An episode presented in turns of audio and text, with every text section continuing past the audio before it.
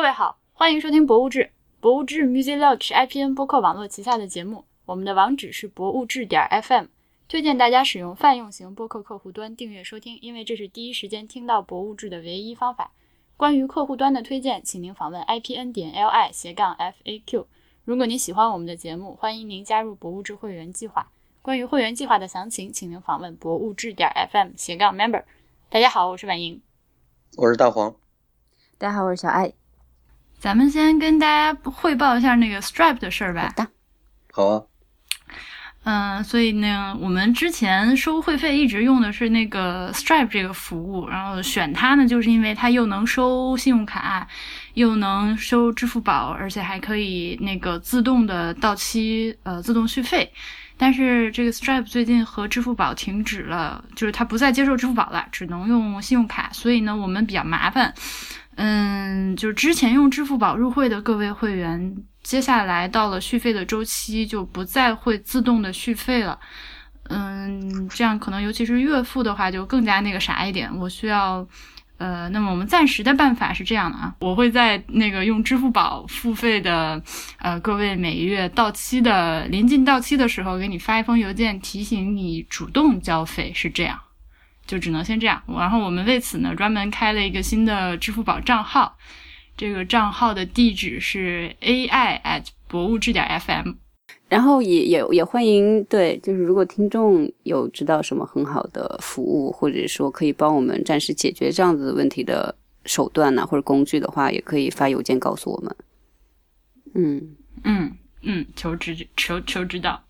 那个另外还有一个事情就是。嗯，我们那个会员的这个每个月不是有个抽奖嘛？那我们在一些听众的呃，在一些会员的建议下呢，对这个抽奖的概率进行了一些调整。呃，所以是这样的，就是那个年付会员是中奖概率最高的，然后呃，月付会员呢是随着你入会的时间越来越长，你的中奖概率会一点点的提高。但是最后还是呃，最高也不会高过年付会员这样。那就是说会，比如说十二个月以后的话，会和年会会员平等，对吗？嗯，但是年付会员如果续费的话，它还会再变高一点，所以再再高一点，嗯，所以就是跟时间值是有关系的。对，它是一个就是 客户忠诚度奖励机制吧，大概是这样的东西。嗯，所以这是一道数学应用题是吗？但是说实在的，其实我我自己弄这个东西的时候，倒真不是为了搞什么就那种什么超市会员卡积分这种东西，而是因为呃有一个同学给我写邮件说，我从博物志一开始就呃一年多了，每个月都都那个都都交这个会费支持你们，但是呢，你们每个月抽一次奖，然后实在是离我太遥远了，就是感觉就是永远也抽不上。嗯，他会觉得自己已经待了这么久，然后和刚入会的人是同一个概率，不太公平。我想想，他说挺有道理的。但其实咱们会员人数也不多，你就再等等，总会轮到你的，这位听众。别急啊！哎，这个自己拆自己的台真的是特别的会。嗯，反正大概就是这样。我们啊，对了，然后就是那个呃，之前还有人问过，就是以前中过奖的会不会再中奖？这样，我们暂时是就是六个月之内中过奖的呢，就不会不会再中奖。但你们中过奖的也别马上退会啊。嗯，就只要再等六个月，就这样。今天我们有一位新的嘉宾，头头先自我介绍一下吧。啊，大家好，我是头头。呃，我现在在从事。互联网法律相关的行业，那我们既然请来了一个那个法律法律行业的这个嘉宾，大家就知道今天是要聊一些，是说咱们博物志有什么事儿吗？我们今天要进行一些普法工作，但是我觉得这个普法工作的对象恐怕是我们三个人，我们三个人就是有很多很多的问题。之前在准备的时候，呃，那今天其实主要要嗯向头头请教的方面是关于就是和博物馆相关的一些版权的问题。啊，不敢请教我，我也是，其实有很多问题想跟大家一起交流。嗯，那就那就讨论呗。好，那呃，所以我们就比如说啊，就是一些我们今天会涉及到的问题，比如说像我们之前讨论过很多次在博物馆拍照的问题啊，或者说是翻拍作品之类的问题。嗯，那我觉得一开始可能还是要先请头头给我们普及一些基本的概念。嗯。嗯。比如说，我们可以第一个开始的就是你刚刚在准备的时候跟我们提了一个我觉得从来没有意识到的问题，就是不同的法系中间，这个对于版权的这个概念的认知是不同的。嗯，呃，我觉得这么说吧，就是在我国著作权和版权其实是同一的概念，包括在著作权法当中也明确说了，就是版权就嗯。就是等于是著作权。那这两个概念其实还是有细微差别的。呃，著作权呢，其实是一个大陆法系的概念，就是嗯、呃它的产生最初是说想要基于对作者的保护，就是对于呃一个文艺作品的创作者，对他的这这种智力创造去进行一个保护。那版权其实呃英语里面叫 copyright，它其实是基于 copy 这个复制行为，或者说复制之后衍生的一种传播行为，是基于这个行为所产生的，就是说经济利益上的，呃，所以说也就会体现为就是大陆法系的国家，它可能更注重这种作者精神权利的保护，那。英美法系的国家，尤其是美国，它可能更注重这种经济权利的保护，包括它的独创性的标准。相应的来说，啊就是这只是笼统的，呃，相应的来说嗯会低一些。就是说，你很容易就可以构成一个作品而受到保护。OK，哦，那可是那英美法系里面有著作权这个概念吗？呃，没有，它就是 copyright 嘛，在这个语系里面，哦，OK，那他们就是在我们国家的这个著作权一般都指哪些东西啊？嗯，其实你这个问题就是说，受到著作权保护的作品哎，对，有哪些？呃，有一些什么文字作品啊、美术作品啊，这个呃，其实挺长，就是有一个挺长的名单，就是在呃著作权法里面它有列举出来的，然后还还加了一个兜底的其他。哦，嗯。好的，哎，那那就是嗯。我问一个问题啊，因为你刚刚说就是版权的话，就是更 copyright 的话是在意说它这个复制行为产生的一些经济的这种权利或者利益嘛，然后著作权的话是更倾向于对作者的一个这种精神上的保护。那就比如说，呃，那我复制了，呃怎么讲？没有产生经济权利权行行为的经济利益的这样子的一个复制的话，也算侵权吗？在是这样子的就我刚刚说的，其实是这个权利之初它最考虑的核心的部分。但是现在对于著作权或者说对于版权的保护，它是已经形成了一个嗯嗯从国际公约出发的一。一种保护体系，就是说，基本上加入了这种 WIPO 的各个条约的，呃，加加入了巴黎公约，加入了这种 TRIPS 协议的这些国家，嗯，其实它都嗯基于这个公约，它要对本国的这些作品去给予呃，就是一定程度的最基础程度的保护。那最后就会变成说，呃，各个国家都会对精神权利和财产权利都会给予一定的保护。那你刚刚说的说，嗯，就是我做一个行为，但它不涉及说我不涉及盈利，就我不是一个商业行为，那它会不会涉及侵权？这个答案是，呃，就是侵侵不侵权不以你是不是商用为前提。对它的嗯嗯呃侵权这个概念，在版权法或者说著作权法里面，它其实是看说你的行为是不是落入到这个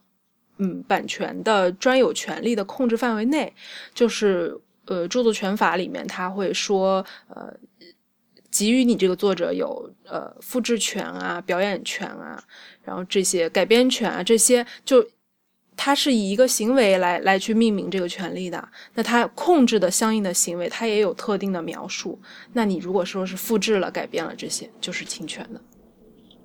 OK，明白。那我们就可以把它理解成，其实就是我们平常所说的这个版权这个东西是，嗯、可以简单粗暴的理解为它是包含了著作权和 copyright 这两件事情。对就是说法律既保护，既承认，比如说这张画儿，既承认这张画儿是你画的，也保护你对这张画儿将来就是衍生或拍摄，呃，就是那个传播复制的一切权利，是这个意思吧？对对对，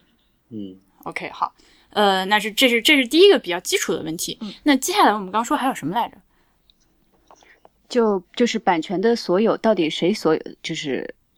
谁拥有这个版权？主是创作者，嗯对，在博物馆范围内已经被博物馆收藏的作品，嗯，对，OK，、嗯那其实今天呃这个问题跟我们接下来要讨论的最直接相关的就是说，博物馆里面收藏的这些东西，它的版权是归谁所有的？嗯博物馆里收藏的，博物馆里收藏是这样，我我理解为什么会产生这个问题，是因为博物馆收藏了嘛，那就是我买了这样东西，对吧？我买了一个，呃，比如说这个雕塑，对吧？就是你你给我收藏，你不管说是我买，或者是呃，就是呃我受受受捐赠，呃就是受到赠与，那至少它的物权在我这儿了，就这个物物件儿在我这儿了。但是它上面的智力创作还是归作者的，就是它，呃，这里面的就是版权跟它的物理载体是可以相分离的。OK，就是我，呃，比如说，如果我是作者，然后我捐赠了我的一个作品给博物馆，那我其实只是连带着这个物，连带着这个物权啊，有一项知识产权是会就是默认说是转让，就是展览权，就是我如果都捐给你了你是可以去展览的，就是你这个你你展览就可以不用。就不用再去顾及我的许可了，因为我已经给到你原件了，我是默认就或者说嗯。漠视许可你去展览的，我不可能说我卖给你了，你还不能给别人看。对除了这一个之外的，其他的包括什么署名权啊，然后什么这个呃发表权啊，这些其实都还是我个人会所有以围绕一件作品到底有多少权利，我已经有点懵了。有很多，对，也就是说，比如说，比如说我博物馆买了这个一幅画，然后这个物权在我这里，但是就是其他的一些版权还在嗯作者手里面。然后呢，那当我要把这个东西物品再卖给其他，比如说博物馆或者嗯私人的时候，当然他不能这么做啊，博物馆就是。这这个这个就是物物和物之间的交换是可以的，但如果我在这上面再做点其他的什么的话，就还是需要原作者的同意，是这个感觉吗？啊，这个我之前那个上课的时候，有一个当代艺术博物馆的老师来讲过这件事情。他们就是每次在收藏一件作品的时候，都会有他们也有自己的法务嘛，就是非常详细的跟那个原作者一条条的去对这些哪些权利是你的，哪些权利是我的。嗯，嗯当然博物馆都是倾向于把他所有的就是一切权利买过来。嗯，我买你一张作品，就是你这个画如果很红的话，那我给它把它印刷成明信片，我就可以赚钱了。但是像这种东西，就是需要在博物馆向那个艺术家购买一个作品的时候，跟他跟他去商量的，看他卖不卖给你。这个甚至包括有一些，比如像照片这种东西，我如果连它的底片都一起买过来，就是什么之类的，你这个原作者还能不能再去冲洗这张照片之类的，这种都都会有比较细的规定。其实，呃，就这个就涉及到转让的问题了，就是什么样的权利可以转让？我跟我这个作者人身相关的，比如说署名权，这种嗯是不能转让的。嗯啊，但是其他的这些经济权利比如说刚刚说的，他能不能把这个底片再去冲洗？这个如果说我是转让给你博物馆独占，呃，给到你，那其实就是嗯呃，只有你能去冲洗，你能去行使这些权利，而且呃，嗯你可以去禁止别人去做这些事情。我觉得还有一个要说的问题就是，呃，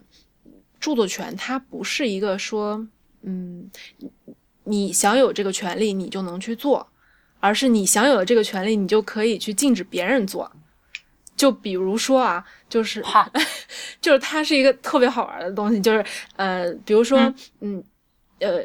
你们俩创作了一首歌，然后嗯我是一个，嗯、怎么说？我在你这个歌的基础上，我又创作了，就是或者说，哎，这个例子举的不好，就是把你把我的歌给鬼畜了一下。对对对，我我又做了一个演绎作品，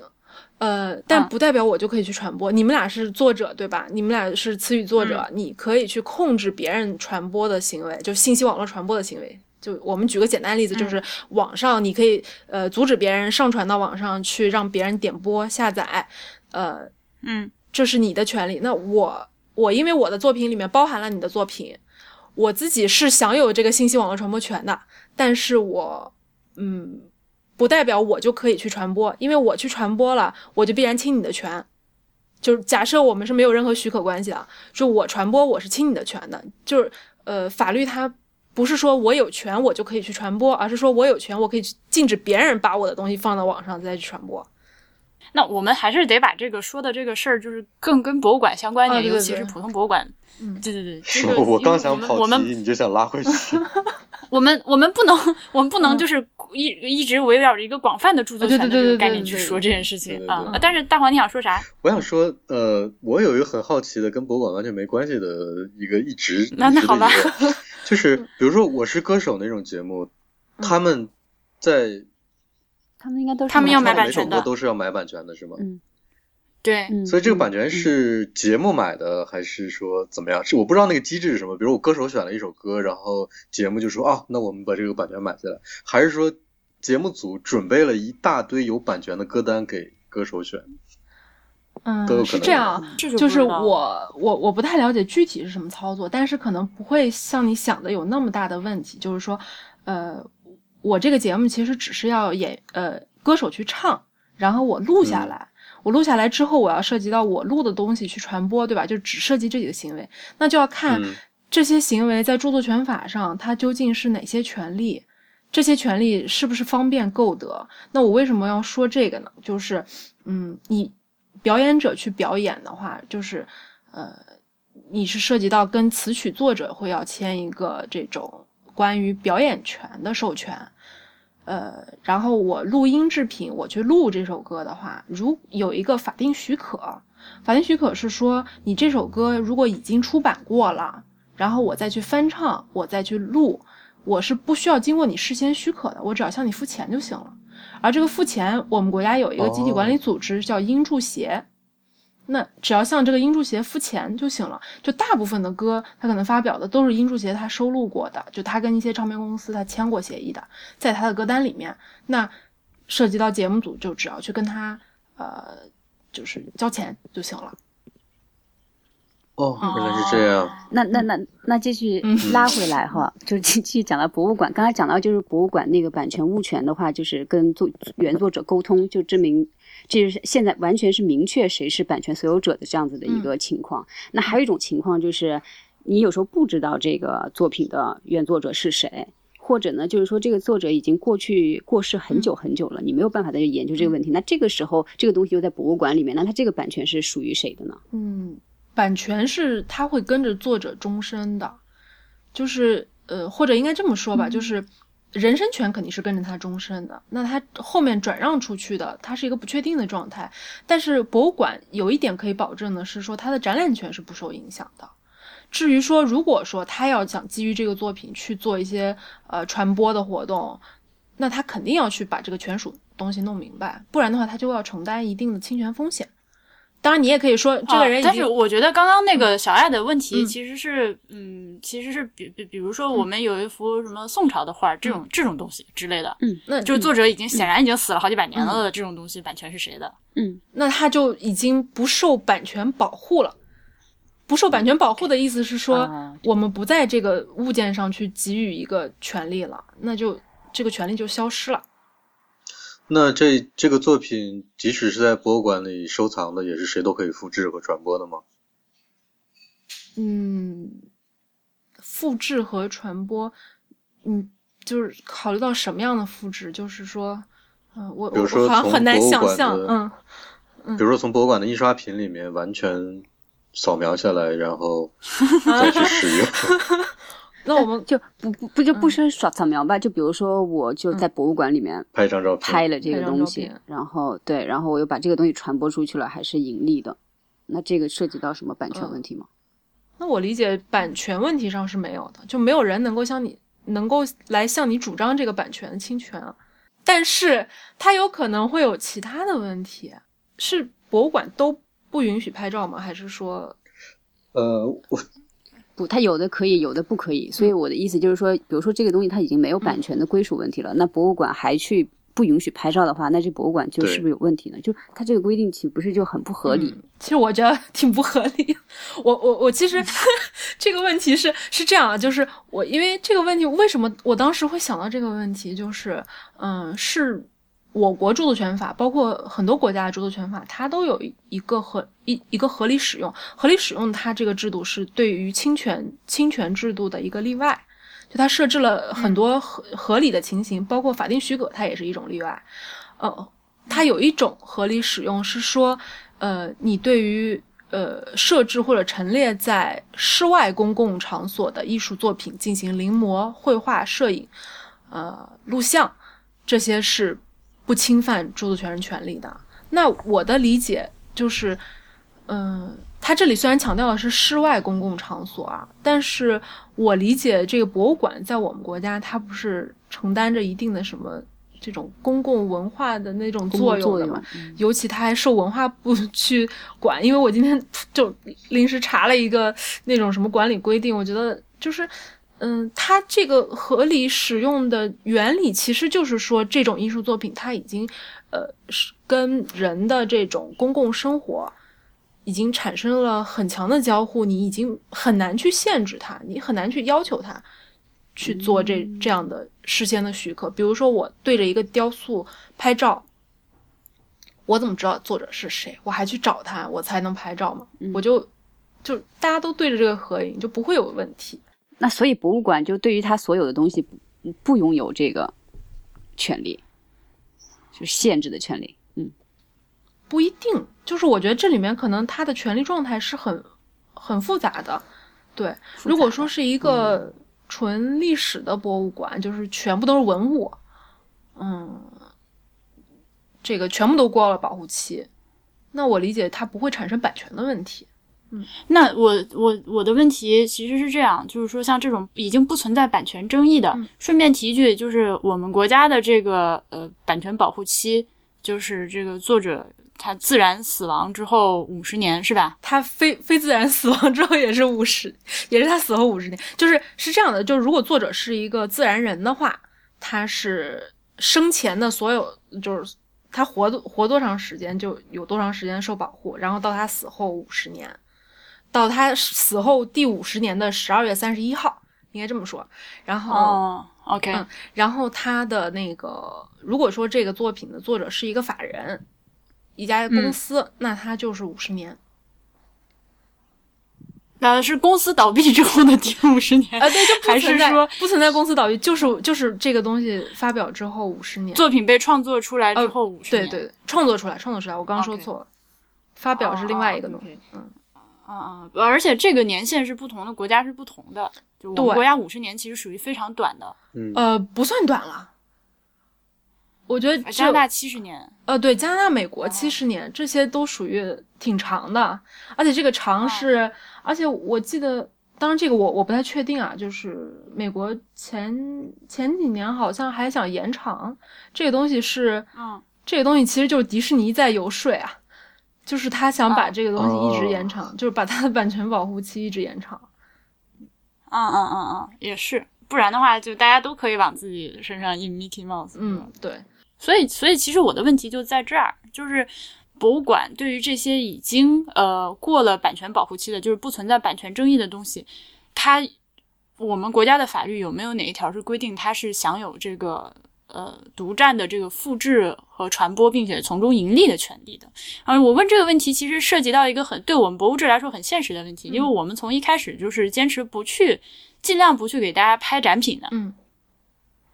那因为不想给大家不拍展品，就是想出于尽量的，嗯，不要去踏这种雷池吧。就是万一出现什么这样的问题，就虽然说我觉得人家博物馆也不不会来告我啦，就我自己发个通讯也就也就那么点人能看到，但是我还是觉得出于一个自律的角度说，不要去弄这样的事情。嗯但是，嗯，嗯我们今天如果这么聊的话，那是不是说，就我明知道有一些东西，像什么，如果我去看市区宝鸡这种展览，那我拍的展品，我确实是可以拿出来给大家看，没有问题的。对即使我这个会员通讯是收费的呢？对，这也是没有问题的。哈，突然觉得哇，豁然开朗，不用聊了。OK，thank、you。哎，那就因为刚刚正好就是在我们准备这期节目的时候，群里面正好有人就是发了一条消息然后？是说，嗯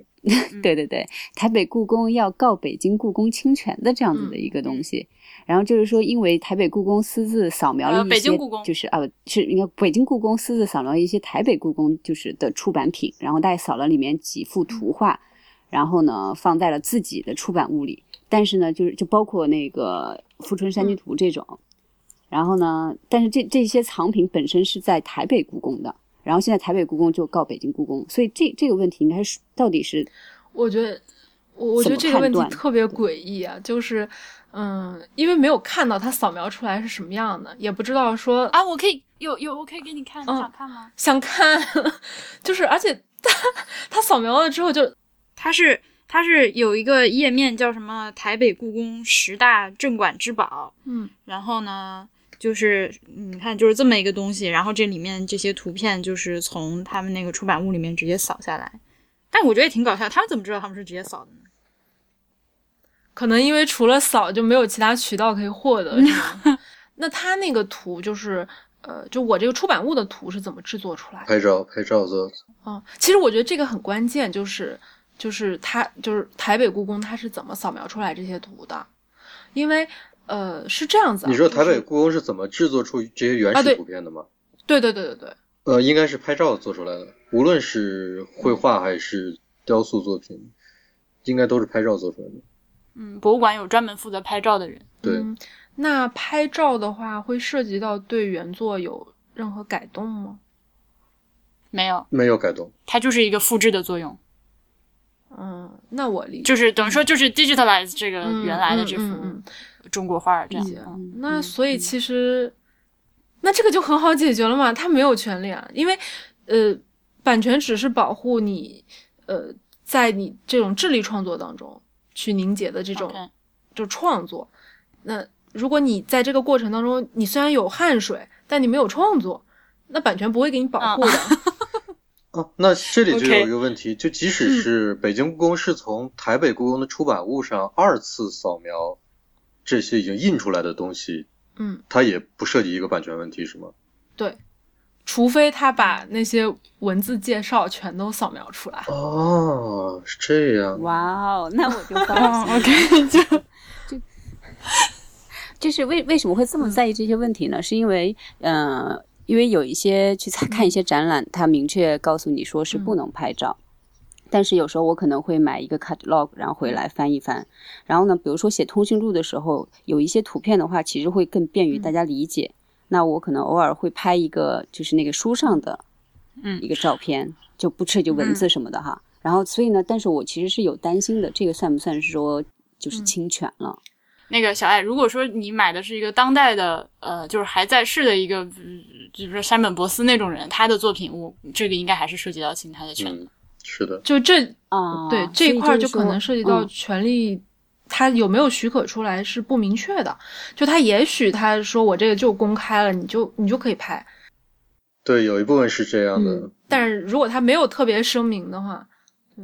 啊，那就是说，所以就是说我这个行为现在涉不涉及的侵权，其实是一个非常暧昧和模糊的这样的，一个要看你拍的东西嗯它本身的权利状态是什么样的。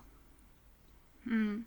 那就还是不行那。就拍成什么样才不涉及到呃，这个侵权呢？头头嗯，我们之前录节目之前聊过，头头说，如果你拍一个大的场景，里面既有这个组，嗯既有这个包含了这个展品。包含了这个展品，旁边也有哦展览的环境和人，就等于说你在二次制作一个所谓的摄影创创作。一个摄影作品，那这张照片就不算是侵权的照片。不是不是不是，我一定要解释一下，我一定要解释一下，就是呃，这算二次创作，对吧？就是我我取景什么的有我的智力创造在里面，但是嗯。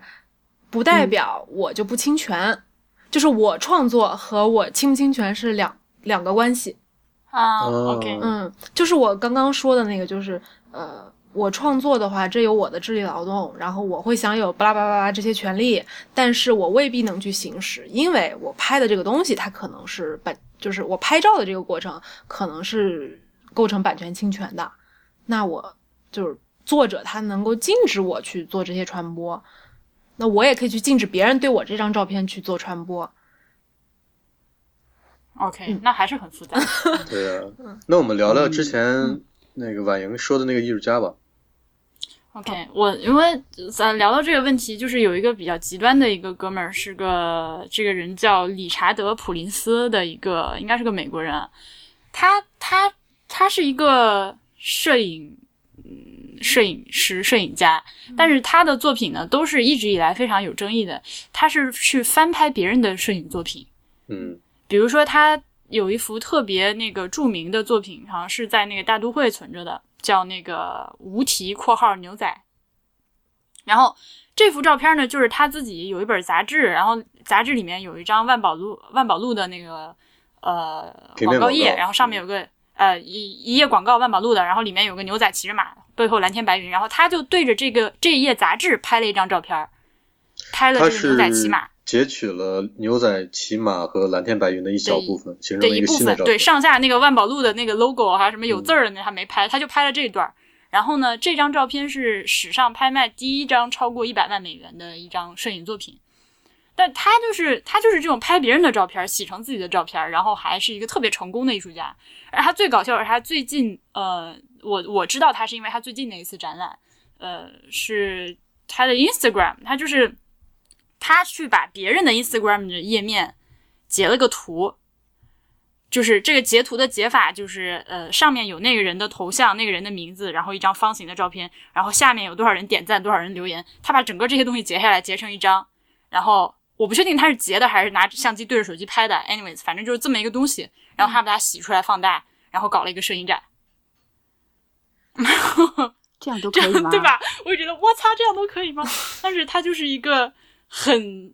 呃，当然很有争议，但是也很出名，也商业上很成功的一个摄影师，就有这么一个人。所以，所以这个就像刚刚才那样子，也就是说，如果那个原原创作者如果去告他侵权的话，其实是可以告的。嗯但是如果没有人告的话，其实也就无所谓的，可以这么理解吗？我觉得像他这个就可以，可能是像头头刚说的，他他侵权是侵了的，但是他也有自己的创作在里面。这个就可能就像你刚刚说的那样，就有两个层面的问题，一个是他自己去翻拍杂志和翻拍别人的 Instagram 算不算创作行为，嗯呃，以及就是他这个创作行为本身其实也是侵了权的，虽然是创作行为，但是也是侵权的。嗯，他是有可能侵权的。对，就是如果我作者许可给你了，或者说我这个杂志社我本身对这个广告是有版权的，我许可给你拍了，或者是我就声明你随便什么人都可以拍，那我是获得许可的。嗯，我觉得这个是，嗯，我觉得要看，就是他拍的那个照片吧，嗯，我的理解就是他只会截取原作的一部分，对吧？他他一般都是截嗯，对，截取原作的一部分，然后去产生他有新的构图，然后他有呃去传达他的一些就是艺术创作的这个呃思想层面的，然后他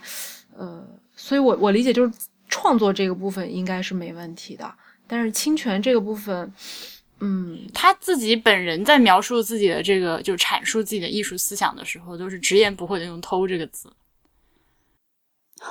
哦，我那我我刚才还在想，他他那些从 ins 上拿到的照片，还会不会跟每一个人说一下，说我要用你的照片？你要这么说的话，就完全不太可 能去这样说，对吧？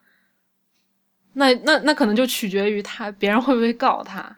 而且包包括就是 说，嗯，被他截了图，就不单单是嗯著作权的问题了啊、就我照片我有著作权，我还有肖像权呢。然后我这个 Instagram 它本身对于我，它肯定就是现在所有的网站下面都有圈 C，就我对我网网站的布局这些页面的设计，我也是享有版权的。嗯，那这一块儿，我觉得的确它不太可能去一个一个的要这些权利。但是我觉得他这个人可能他的价值在于他在讨论摄影这件事的边界究竟在哪儿，尤其是我们现在出现的手机的或者电电脑出现以后，我们的一些截图的方式，呃，他截图还是不是拍照，就是嗯然后然后的还加入了他的再创作，这些合在一起，他在探讨这个摄影的边界。呃，如果你从这个角度去理解他的话，我是能够理解他做这件事的行为本身的。呃，就他这个创作，我是能理解的。是，所以就是我们不太能把它当成一个呃传统意义上的摄影，师，嗯，对，嗯因为他刚刚说到大黄刚刚说到这个的时候，我又想起另外一个艺术家，但我现在一时想不起名字。他就是呃跟那个黑胶封面一起合影。其实这种东西，其实我们大家见的都不少了。比如说那个黑胶封面上面印了半张脸，然后他就把自己的另外半张脸凑上去跟他合影，然后拍出来一张照片。他这也是他的创作，但是他是把人家别人的黑胶的相片唱片的那个封面拍进去了。嗯，我理解这个再创作的成分就比较大一些。但如果说只是截图的话，其实我随手就可以截一个，我也表达了我对这个 万恶的二零一六的愤慨。我就觉得这个就是我的表达，这是我的作品。嗯，其实我觉得这可以是，就是独创性这个东西，嗯，它是就看你怎么去阐释。独创性这个东西不是说，嗯，一定要艺术创作。呃，就是法官，就比如说涉及到版权的案子，法官他也不是艺术家，他也不能去评，就他他不会从一个你这个东西具不具备艺术创造性。去去考虑这个问题，他会想第独创性是什么？第一是独，就是你是不是独立去做这个事儿的，然后创就是说，呃，创就是说它的那个艺术创作的成分，它智力创作的成分，它不至于太低。就 OK，这个所以就还是很模糊。对啊，就是这个高和低的这个标准就是非常的主观。嗯，对，相对来说其实是是一个模糊的。它不是一个明确的说，就物理规则上就一会儿。那那然后我们还是我还是想把这个话题拉回一个理论指导实践的一个一个 路子上来。呃，所以我们如果说要总结一下刚刚说的东西的话，就是说那些博物馆已经明确禁止你拍照，你就不要拍就对了。嗯，不让拍照就涉及到另外一个问题，那就是呃，参观者和博物馆之间存在什么样的法律关系？所以会存在什么样的法律关系呢？我的理解啊，是一个合同关系吧，就是我，呃，我买了张票，然后我去参观，那我可能也是相应的，我要去遵守这个博物馆的管理规定。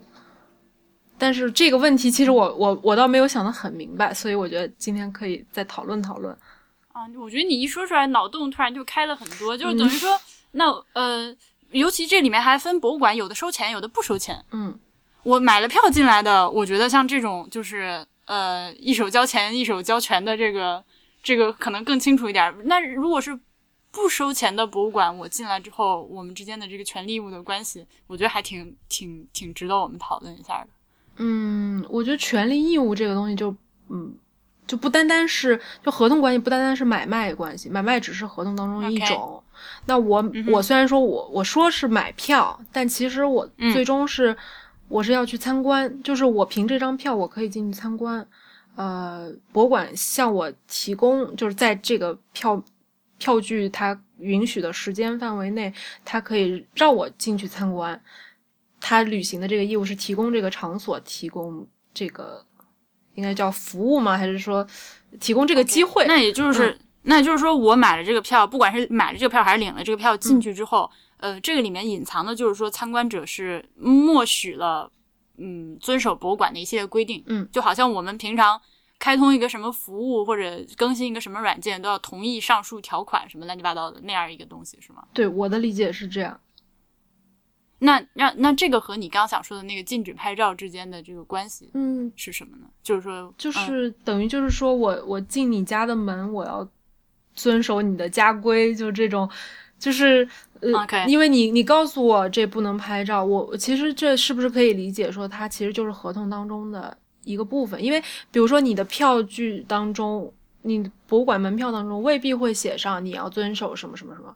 但是它默认的可能会有一些规范在这里，也就是说，它这个不可以拍照的这个这个规定，不是刚才说嘛，就是不一定是合理的。但是既然你现在入了别人家门了，你就要守人家家规。但其实还存在一个问题啊，就这个这个有点偏偏理论了，就可能就是合同里面就是说我跟你缔结合同的时候，我应该知道我要承担什么义务，但我买门票的时候，我可能不知道我不能拍照。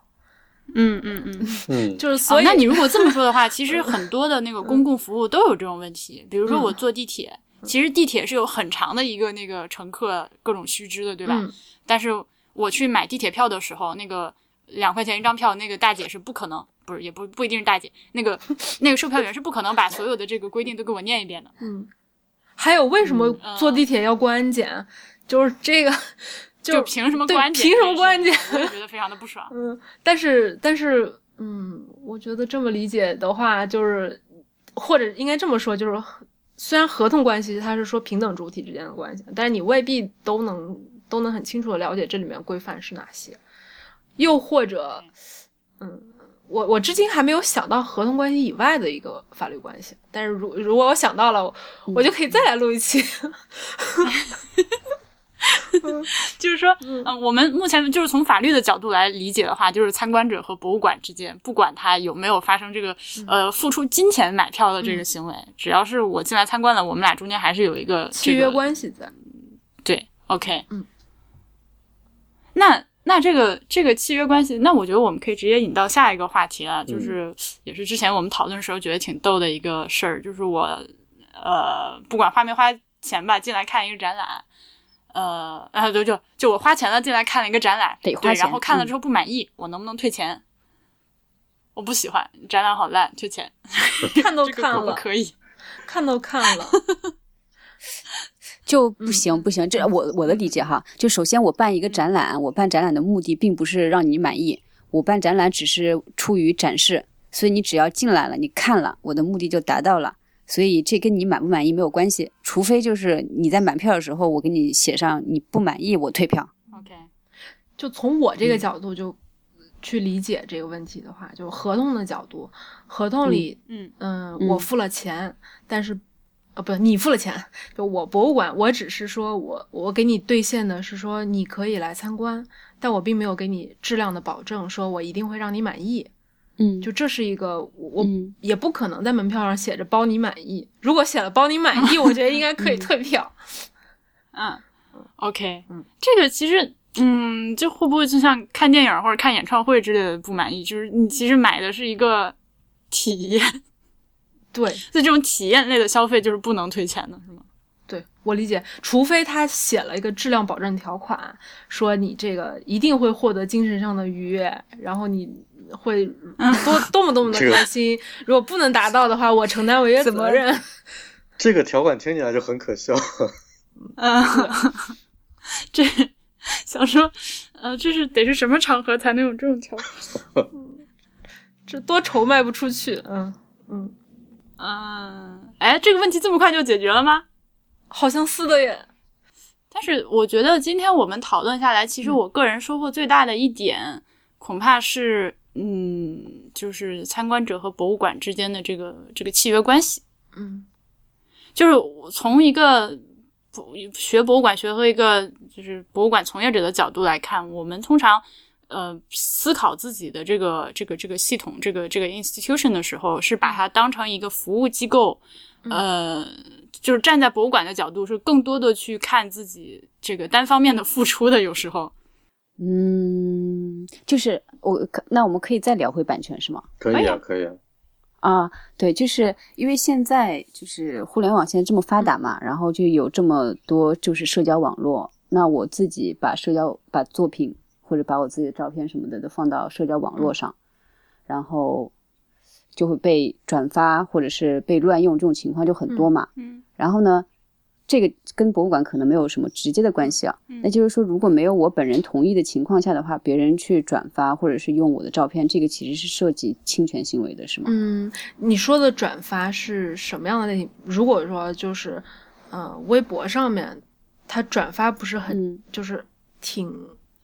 啊，就嗯不是，就比如说这照片我拍我我发了一张嗯照片，然后呢，他在没有经过我同意的情况下，把我的照片拿到了他自己的页面上，嗯然后也配了一个画。嗯这个是明确的、比较明确的侵权行为吗？还是这个也处在有也有这种模棱两可的线？我的理解啊，就是如果你没有声嗯明说给、给什么许可，或者说附条件的许可的话，或者说你更进一步，如果你声明就是禁止转载的话，那他转载了，这是嗯侵权的。对，这是侵权无疑的。呃，嗯。我刚刚为什么会提转发呢？就是其实有一个案子是，呃，关于到微、嗯。关系到微博的，然后包括微信，其实我理解也是一样的，就是如果是你自己的放在你自己公众号上的文章，然后别人转发到朋友圈或者转发到群里，这些肯定是不侵权的，或者微博上嗯。去转发，呃，这个也是不侵权的，就是这是一个默认的规则，就是你发在上面，其实代表你承认了呃微信的这套机制或者微博的这套传播机制。嗯嗯嗯那这个行为这个东西其实就是是我们在使用微信一开始勾的那个我阅读以上里面，这个好像都有提到。就就就会提到就是说，你只要是比如像微博，或者是比如像知乎或者 Facebook 这种，你你 PO 在 Facebook 上的照片，就是在这个 Facebook 范围内的各种转发，它都是就是默认你已经受了这个权的。但是我如果没记错的话，呃，就是如果说有人把你这个照片从 Facebook 里面拿出来 PO 到微信，或者 PO 到 PO 到微博，这个就是这就有问题。对对，就是我为什么会问这个问题呢？是因为嗯我在很早之前我读过一个人写的文章，嗯呃他就是他他也是一个摄影师，但没有特别有名哈。嗯。然后呢，他当时自己写了一篇文章，就写说现在哎哎那个社交网络和这个版权的这个关系。然后最后他得出来的论点呢，就是说，因为现在在互联网上这个被盗用的这个可能性基本上是不可避免的，而且你很多方法是没你是没有办法去追究的。然后呢，他就说，既然你把作品，把你自己的作品放在了这个流失的这个风险更高的互联网上的话，其实你就应该有这样子的一个心理准备。然后最后他的结论说，要不你干脆就放弃所谓主张，就是主张所谓的版权，就是说，如果就当涉及到盈利活动，你发现了那是那是另外一说哈，就被一般比如说大众，然后拿了你的照片，然后做什么的话，其实就已经无所谓了。而且最后他就说说，作为一个摄影师来说，被你拍的这个东西也不是天生就应该被你拍的。然后这其实，在某种意义上也是一种所谓的说，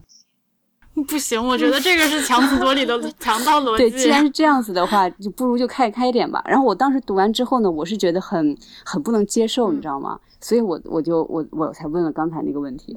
就其实不管怎么样，这呃就不在理吧，对吧？我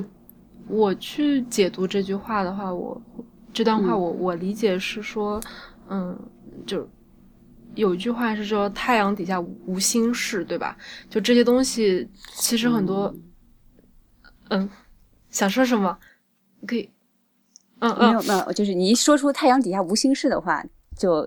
这个事情就没有办法往下聊了，你知道吗？就你 就你话说说了一句圣圣就可以经里面结束了的话，我们就没有办法再聊下去 了。没有在反驳没有没有，就是我我我的意思是说，就虽然有这句话，但是为什么依然有版权制度？它它版权制度的初衷，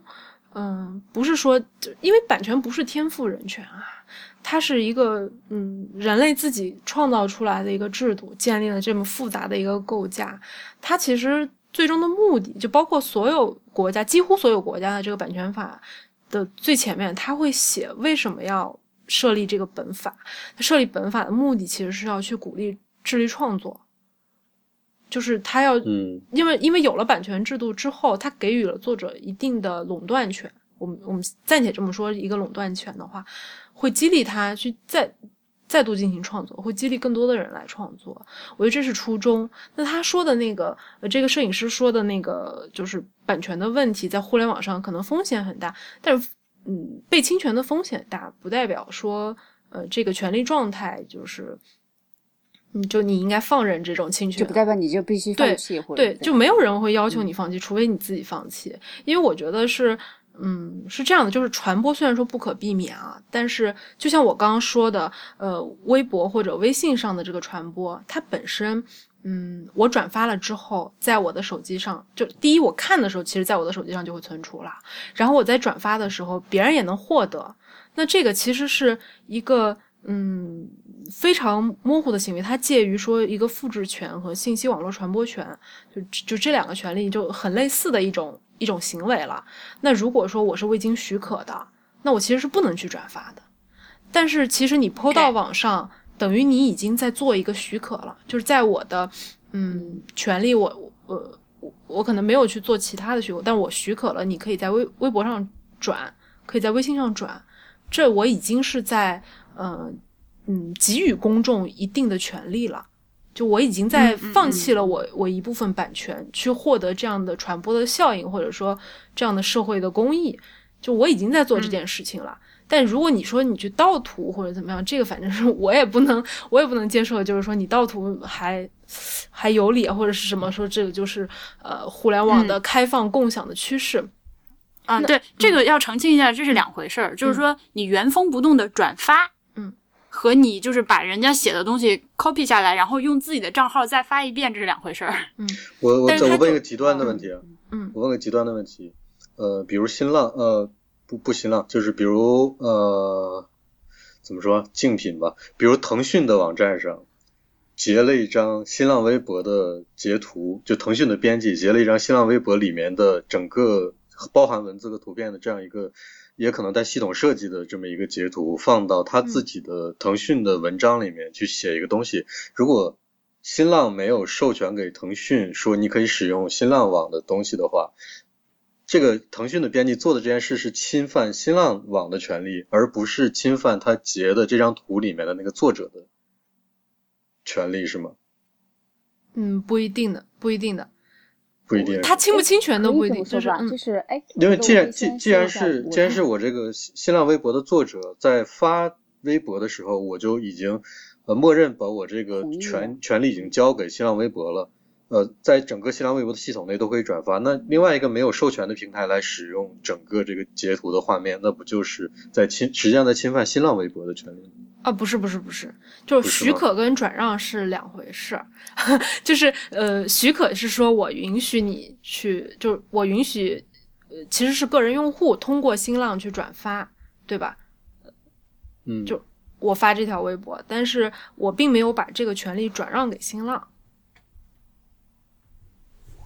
嗯嗯，就比如这么说吧，就是因为我知道，就是比如说我把我的图片传在 Instagram 上的话，嗯它里面是有条款的，就是说如果我把我的作品上传到 Instagram 的话，它是有权利在不经过我，就是这等于就是说我已经许可他随便怎么样使用我的东西，是有这个条款在的。所以就是我觉得大黄他可能刚才问那个问题是基于这样子我的我的意思是，就是说，比如说我我我腾讯用了一个小艾老师在 Instagram 上，呃发的一张照片，甚至嗯。包括整个的截图都使用了，嗯我来发了我的一篇文章，那这件事本身是不是实际上更直接的是腾讯在侵犯 Instagram 的一个权利，而不是小艾老师？而不是我的权利，对，因为我我我上传在 Instagram 的东西的话，其实我已经就授权给 Instagram 了。对但这里面是可以有双重权利的，就是嗯，他可能既侵犯了这个 Instagram 的权利，因为他就要看他权利是什么。那可能网页的截图本身是他是有权利的，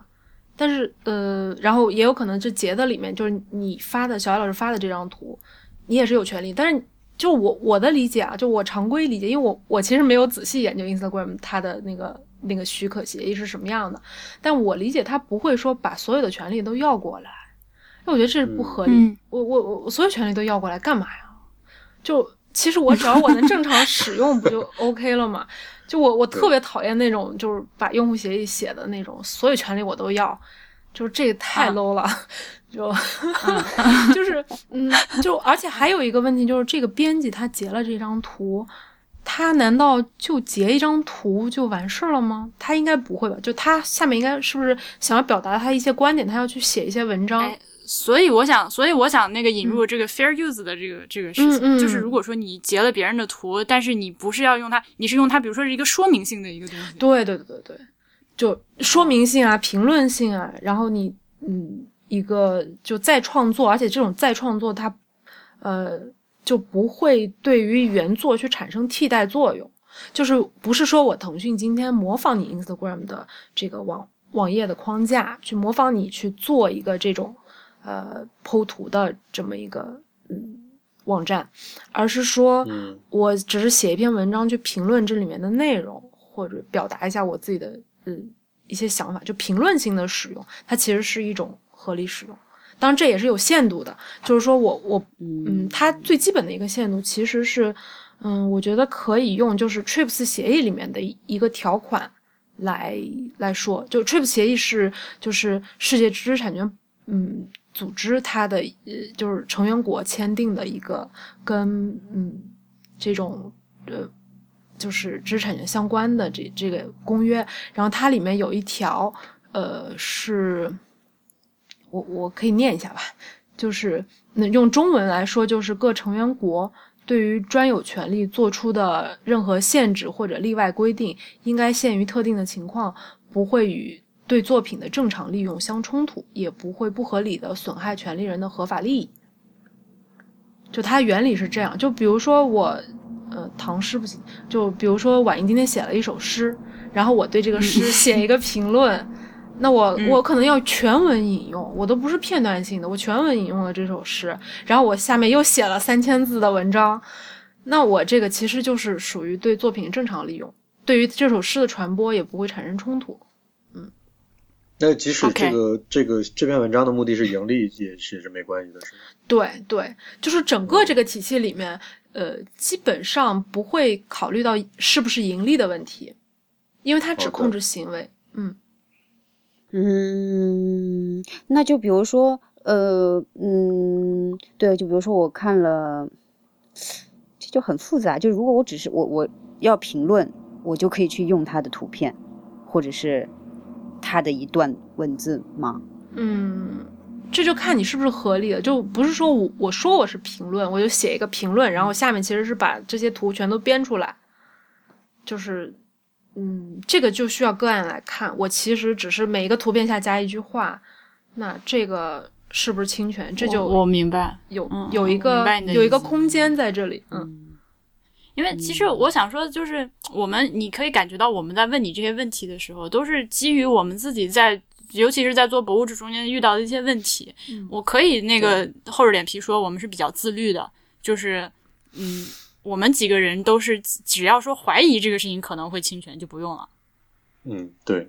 嗯，包括在包括在节目里面，就是如果说是用别人的音乐或者什么这，因为我们知道其实很多播客它里面会。还有开场曲、结束曲，中间会放一段别人的歌，甚至甚至全部播客都放别人的歌当背景音乐嘛？嗯，对，特别特别婉莹和嗯，在这方面比较。严吧，因为因为我确实之前写过一些东西的话，他我我我觉得这可能存在打擦边球的行为，或者说这个肯定没有办法界定的东西，但是他都会帮我把图片删掉，所以我才会，因为而且指导我们这个自律的一个很很很那什么的原则是，嗯，就是因为我们觉得我们的会员通讯是收了钱的，所以那我这个会员通讯里面如果说放了别人的作品的照片的话，就是更加要注意用。对，用李如一的话说，就是断人财路、抢人饭碗。但是，但是听你刚刚说的这个意思，就是说，其实它只是我们今天讨论这个问题，是不是基本上可以说是不涉及到钱的？它就是一个权利的，就是这个这个这个著作权是属于谁的一个？对对对，当然这是只是说，呃，理论上或者说字面上是这么理解啊。但是如果实际的过程当中，如果说是一个侵权行为，啊，或者说是一个可能侵权的行为，那么涉及到你牟利的话。可能就会产生一个更高的注意义务，或者说，OK，就对对于你来说就更加严格。这是在司法实践当中就形成的一个怎么说，就是惯例性质的，对，就是 OK，嗯，OK，就是很多问题还是要就事论事的说，是吧？对对，好的。我常常会看到我们的就是国内买的一些书里面。就是出版，就是前些年不太正规的时候，他用一些照片儿，就是都不写出处嘛。但是我们知道，像你在国外买本书的话，不管是哪种类型的书啊，哪怕是小说也好，它只要是用到了什么图片，不是自己拍摄的，它都会，比如说，就是就是这就至少会在后面注明，比如说这个图是哪哪个图书馆提供的，哪个大学什么提谁是谁提供的，他都会写清楚，就是。就是除了除了这个 fair use 之外，其实就是嗯，各国在设定这些例外的时候，很多时候它也会设定一个，就是说你必须要保证有署名权，就是你用这个图可以，但是你必须把原作者给署名放在上面。那如果说原作者就来告你侵犯署名权，这个其实也是一告一个准了。嗯，这个就有点像我们写论文的时候后面要要引用出来的那些注释。对。当然，这个要看具体的就是这国家的法律是怎么规定的，就是因为它不是一个就是呃最低限度的保护的要求了，呃，那各个国家对于这个的松和就是这个政策是松紧都不一定，嗯，OK，因为这个是其实也也是有点跑题，但是是我跟之前大黄也说过这个问题，就是我们自己在写论文的时候，可能刚出国的时候写论文都特别的不习惯，因为。他会，老师会要求你，就是 任何东西的出处都注明的极其清楚，甚至你描述一个某个人说过一段话或者某个某一个人在什么地方的行为，你也要把这个注释写出来。谢谢。嗯，所以我想再确认一下，复制品是没有版权的吗？哈，啊，这个问题问的好。就其实我如果用英文理解的话，我觉得是啊，就是就是一个 copy，它就它就不会再去它就是个产生 copy 对，它就是个 copy，它不会再产生版权。但是你说一个复制品，就是在中文里面，一个复制品，呃，复制件，就法律意义上，我可以界定成这个复制件就是没有版权的，但是就看你是不是就是就是自然语言体系当中，是不是对复制品会有一些其他的呃理解啊？就是说，这个这个真的、嗯对啊，分门别类。比如说我要是临摹一张油画，嗯，在自然语系里面，它也算复制品，对吧？对，我拍一张油画打印出来也算复制品。那如果我我的原作就是个摄影作品，我原封不动的把这张摄影作品重新翻拍一下，它也是复制品，是吧？那这个摄影作品，我要是我要是截一下图，它也是个复制品。这就是我刚说那个美国人干的事儿嘛。就是、对啊，嗯对啊，嗯，嗯嗯嗯，嗯，翻拍这个其实是基本上有定论的，它就是复制品。啊、嗯然后刚刚说临摹这种，其实精确的临摹就是那种以求真来来临摹，或者说就像以那个、呃怎么说，就是以为了最完整的呈现这个文物的原貌去做的拍摄，那它这些应该都是属于一个复制的过程。嗯，那不含什么创作的成分在里面。对对对对对，就最重要的原则还是这个。，OK，嗯。那其实最后我我是想说一个事情的时候，嗯，就是台北故宫这次呃又说回台北故宫告北京故宫这个事情，嗯嗯，我们其实看到他那个新闻稿里面写的有一些特别搞笑的事情，他就是把这个事儿是有点上升到就那个政治高度了，嗯嗯，然后包括他会说那个北京故宫的出版物里面把台北把那个呃，他们叫国立故宫博物院了，对吧？嗯呃，一一直使用台北故宫博物院这样的名称是矮化台湾，然后我就觉得，呃，呃，我觉得这个这个啊，这个政治的政治的问题咱们就不谈，但是但是我觉得，嗯，作为一个负责任的，就是胸怀天下的博物馆，当代的这种，尤其是大博物馆，你只要说经费允许的情况下，把自己的馆藏的呃作品，不管是这种平面的，呃，你是把它扫描或者拍摄，还是那种就是雕塑之类的这种东西，嗯，把它拍摄出来，然后把它免费的放到网上。当然，我说的是这些就是呃已经过了版权保护期的东西啊。嗯，你把这些东西免费的放到网上，是一个呃，OK，你如果不去做的话，虽然也不会说不对，但是是一个很大的趋势，就是大家都在慢慢的去做这样的事情了。嗯，它是因为我觉得这属于博物馆社会责任的一部分。嗯你如果说手里捏着一堆像台北故宫这样捏着一堆就是中国古代的那些就是艺术精华，嗯，但是别人在出版物里面用了一下你的这个，就是要去告版权。首先，我们他能不能告赢是一回事儿，然后还上升到矮化台湾这个行为，我觉得还真的是挺小气的。挺逗的。就而且按刚才头头的意思来说的话，其实本身台北故宫也不对这个文物嗯拥有版权这个版权的这个问题，嗯对，所以根本就不存在于说侵权的问题了，对吧？啊，北京故宫的人比较霸气，他就说，总而言之，台北故宫的文物不属于台湾当局，而属于整个中国，我 就别提了，这就别吵这就以这事儿没法政治对聊了就已经政治是吗？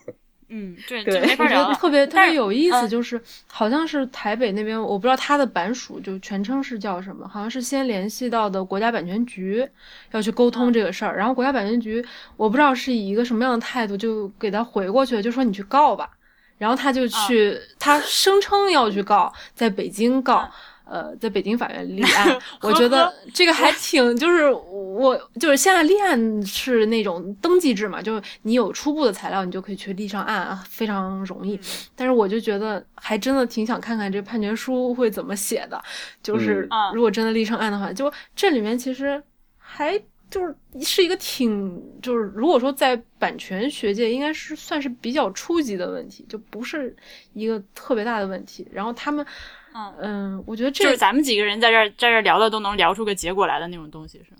对呀，就是，而且我、啊我觉得，我觉得就是，嗯、从版权法它的立法目的的角度来看，嗯，就是它一定是保护智力创作的。你凝结了嗯再多的劳动，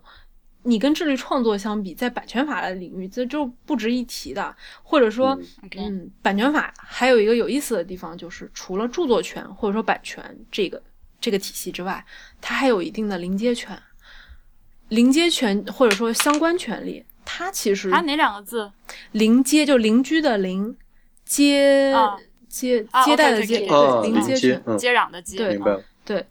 嗯嗯，它其实就是一个著作权相关权利的概念。呃，这个就说起来就非常复杂，而且在实务当中产生过很多很多的问题。嗯，不过我觉得能特别，他这个权利的设置就特别能体现这一点，就是你智力创作，我会给你那么多条权利，但是临接权我其实是会有诸多限制，而且给你的权利也非常的少，包括这些权利的设定，在国际谈判当中都是属于一个嗯、就各方利益就一直在就是做这种博弈的这种这个过程。啊。如果大家感兴趣的话，我会推荐几本书，大家可以看一下，就是呃写的相对嗯读起来比较爽的书，嗯嗯，就是不是那种不是那个法律条文那种很难读对对对的书，是吗对对，比较有有意思的书。嗯？OK，好的。好的，所以我的，所以说我刚说的那就是感觉就是，嗯，就是我希望未来的博物馆还是都能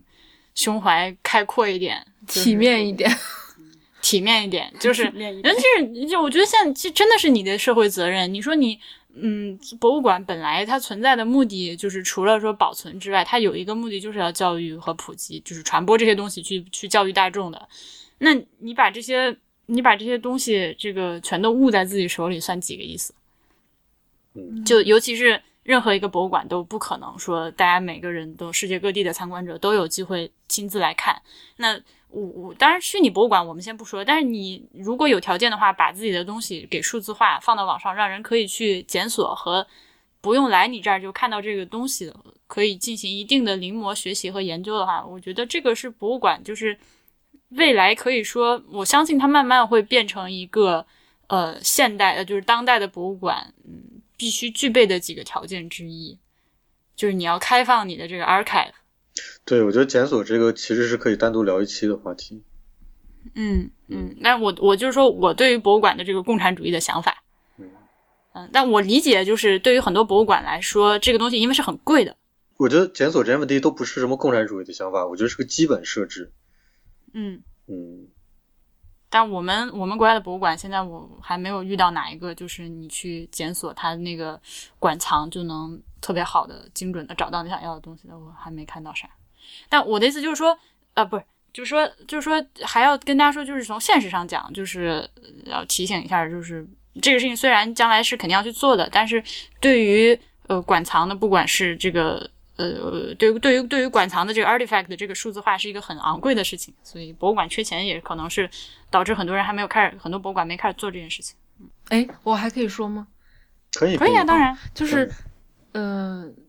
这个台北嘛，就是它不受我党的领导，它这个就是在我国这个博物馆，我今天就是就临之前就是临时查了一下，说我们有一个文化部第三十五号令，叫做《博物馆管理办法》。当中第五条明确写了，博物馆应当发挥社会教育功能，传播有益于社会进步的思想道德、科学技术和文化知识，对吧？就 所以他们没有这种觉悟。嗯，总结的好。就是呃，这个要说，这个不光是我们国家的规定，这个就是嗯普世意义的博物馆都是应该做这件事情的。嗯嗯对，没有这个觉悟，嗯，批评。批评。嗯好，那我们这期就到这儿。好，博物志 Music Log 是 IPN 播客网络旗下的节目，我们的网址是博物志点 FM，新浪微博是 at 博物志播客，Twitter 和 Instagram 都是 at 博物志的全拼。如果您喜欢我们的节目，欢迎您入会支持我们。入会请您访问博物志点 FM 斜杠 Member。从现在开始，我们也接受支付宝直接付款入会，付费的金额是每月三十四元。如果您选择成为全全年会员，还可以享受八五折的优惠，就是全年三百四十元人民币。呃，您可以直接向 AI at 博物志点 FM AI at 博物志点 FM 这个支付宝账号付款，然后注明是博物志入会即可。如果您有任何的意见和反馈，都可以来邮件到 AI at 博物志点 FM。欢迎您收听 IPN 播客网络旗下的其他几档非常精彩的节目：一天世界、未知道、内核恐慌、太医来了、流行通信、High Story、硬影像。无次元、选美、陛下观、风投圈和时尚怪物，拜拜，拜拜，拜拜，拜拜，谢谢头头，谢谢头头。哦，谢谢大家。